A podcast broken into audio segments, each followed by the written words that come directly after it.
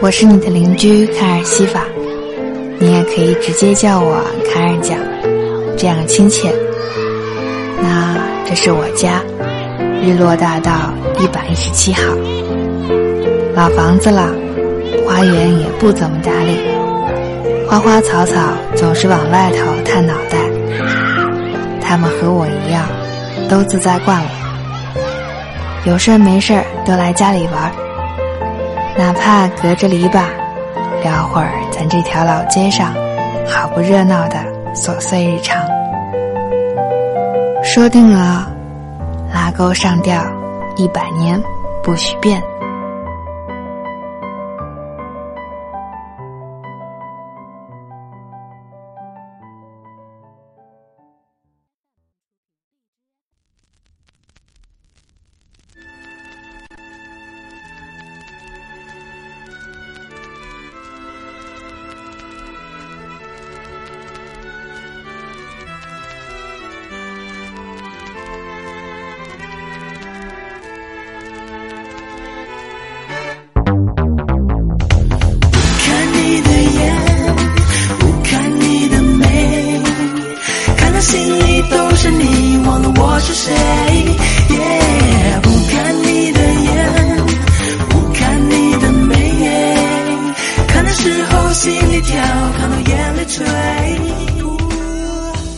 记得是念大学时的某一个课间，三五个同学凑一起聊天，突然一个女生对大家说：“你们看，卡尔的眼睛蛮大的。”于是大家纷纷像观察金黄色葡萄球菌一样，谨小慎微地观察我的眼睛。现在想想，还是感到手足无措，因为那是我小半生里。受到的最安静，也最热烈的围观。我和爸爸一样，眼睛是内双，只有在疲惫的时候才会变成正经双眼皮。正常情况下，会在眼尾延展出欲言又止、十分含蓄的双眼皮纹路。不过，一般不会被别人微距观察，更不指望能有壁咚那样的奇妙氛围。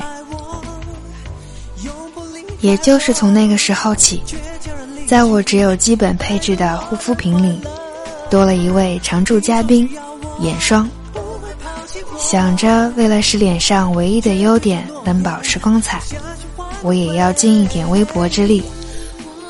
但事实证明，眼睛里的秘密，并不是用眼霜就能揭开的，我的空虚剩下破碎花。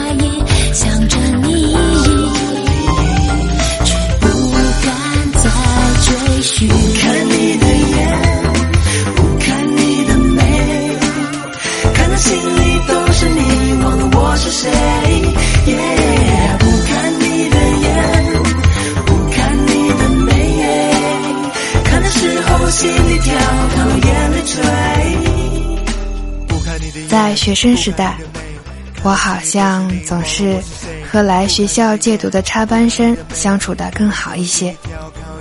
小学时，一个有着淡蓝色眼睛的男孩来插班读书，因为顺路，每天和他一起上下学。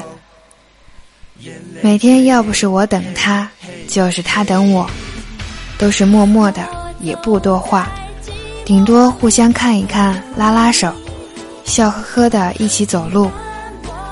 很快，他就跟着走南闯北的爸爸妈妈去了下一个城市。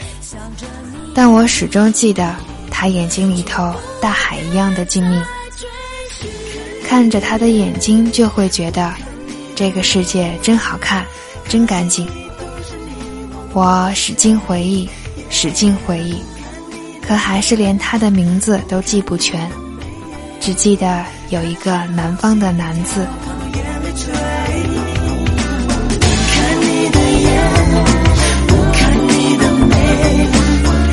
心里都是你，忘了我是谁。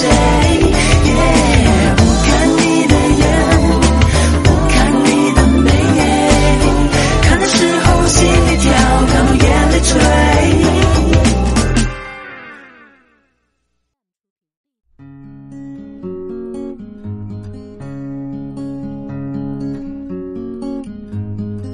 我们家曾收留过很多流浪狗，让它们住在院子的一角，给它们准备盘子吃饭、喝水。有的离开了，有的夭折了，有的守护我的家。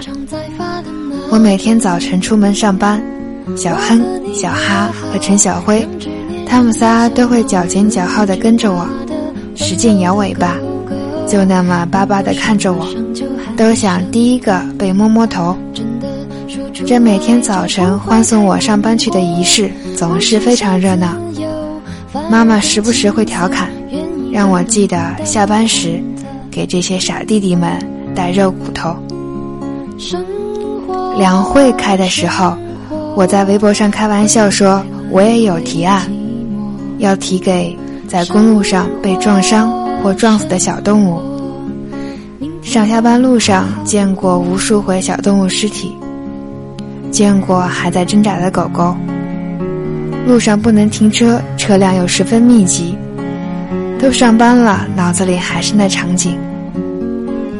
看美剧的时候，经常能看到专门处理公路上被撞死或撞伤动物的机构，他们有专门的处理热线和车辆，这个可以学习的。不然全交给环卫工人，压力就太大了。看着活泼可爱的小动物们被碾成狗片、猫片、鸟片，真是一个个悲伤的故事呢。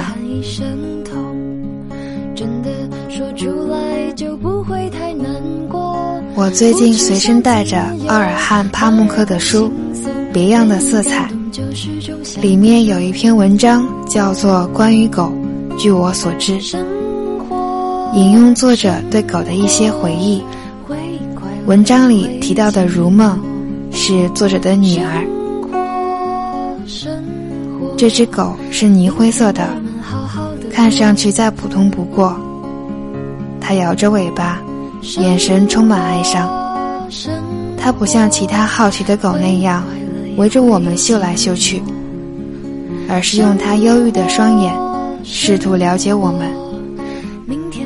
之后，他把潮烘烘的鼻子伸进了我们的马车。车里一片寂静，如梦吓坏了，他缩起双脚看着我。别怕，我低声说道，并起身坐到了如梦身边。那只狗也缩了回去。我们一同仔细的打量它。这只四足动物。做一只狗，会是什么感觉呢？我闭上眼睛这么想着，脑海里浮现出所有与犬相关的印象。最近，我的一个建筑师朋友对我说，他把希瓦斯的康格尔犬卖给了美国人，并拿出一本图册给我看。图片里的康格尔犬高大英俊，能直立行走。标注写道。你好，我是土耳其康格尔犬。我的平均身高多少厘米？今年几岁？我的智力情况如此这般。我的喂养方法是：有一次，我们的一个伙伴走丢了，我们追踪四百英里，直至帮他们找到主人。你该知道我们有多聪明、多忠诚了吧？凡此种种，喜剧中。无论是土耳其本地犬，还是那些舶来品，都爱叫阿五。但是在国外喜剧作品中，狗总是汪汪的叫。关于狗，我能想到的就这么多，即便绞尽脑汁，也想不出更多的了。我这辈子见过的狗成千上万，但脑子里能想到的只有这么一些。除此之外，我只能记起一件事情。那就是狗喜欢呲牙咆哮。爸爸，你在做什么呢？如梦问。别一个劲儿的闭眼睛啊，我很无聊的。我睁开眼睛说：“师傅，这条狗从哪里来？”狗在哪里？他这么问我。我指了指前方，那些狗正往前面的垃圾堆跑呢。车夫说。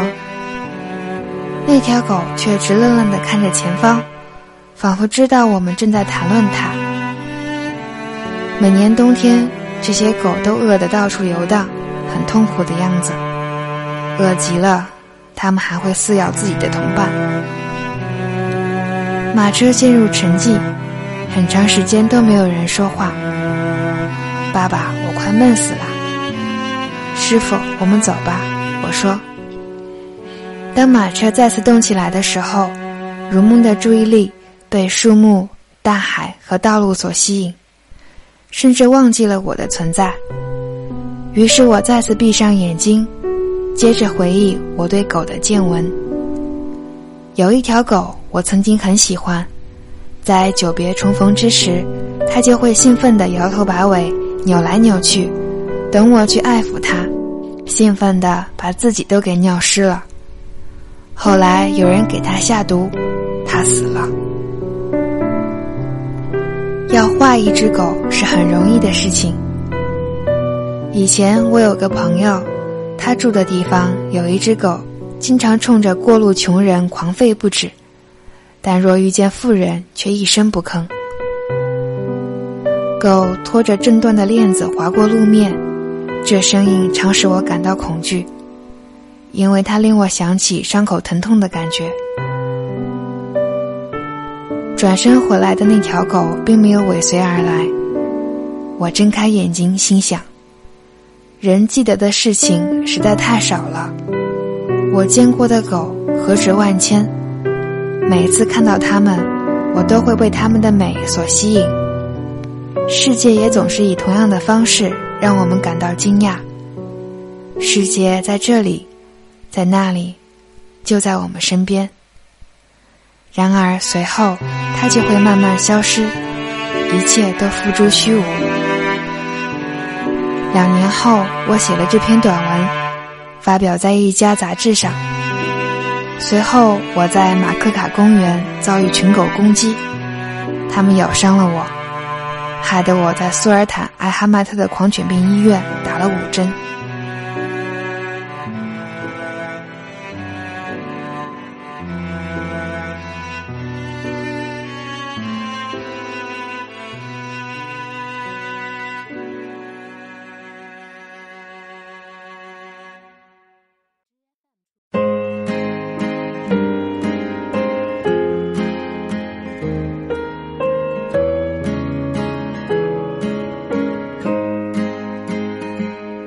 Quel est donc ce lien entre nous.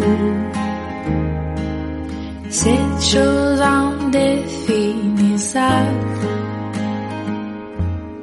Au fond, cet destin qui se noue. Pour nous rendre inséparables. En avance au fil de temps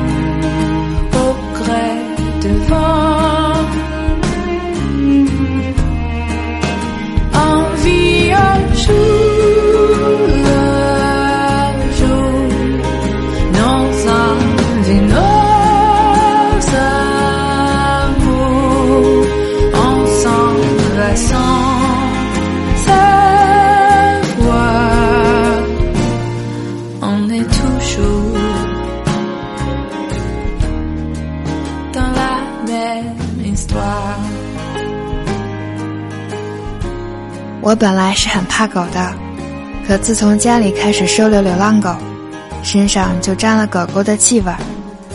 在别处再遇上狗狗，就都相安无事。有些小家伙甚至还要凑过来确认一下我身上的味道。因为不害怕，所以会特意去观察，看他们的眼睛，看他们的行为习惯。看他们的精神状态，只是为了他们的眼中倒映出的我，带着对生命敬畏和感恩的微笑。在和狗狗相处的日子里，我感激这些小家伙眼睛里传达出快乐和信任。很简单的相处之道，却深深的藏在很复杂的日常生活里，常常被错过。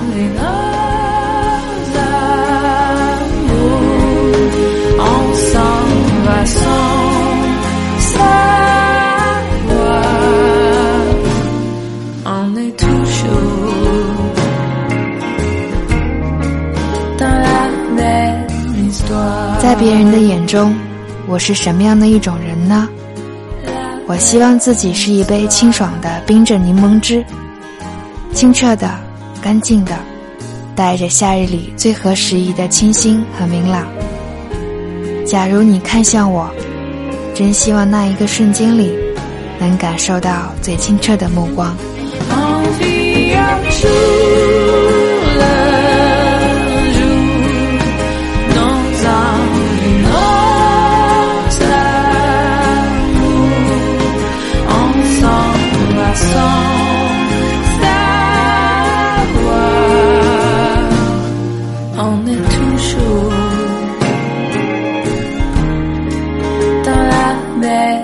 天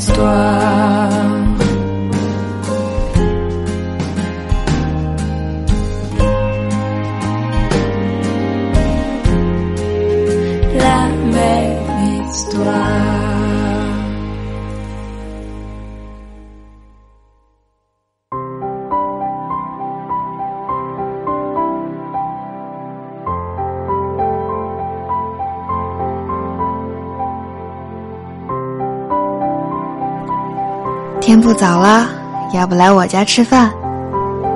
不了，好吧，那下一回一定哦。反正离得近，记得多来串门儿。我是邻家卡尔讲，喜欢我的节目吗？感觉快乐你就点点赞。有什么想对卡尔说的话吗？你可以直接在片刻留言或片游，也可以在新浪微博卡尔西法的麦克风。卡尔在这里恭候大驾。声音里有良辰美景，有你聆听，就是最好的时光。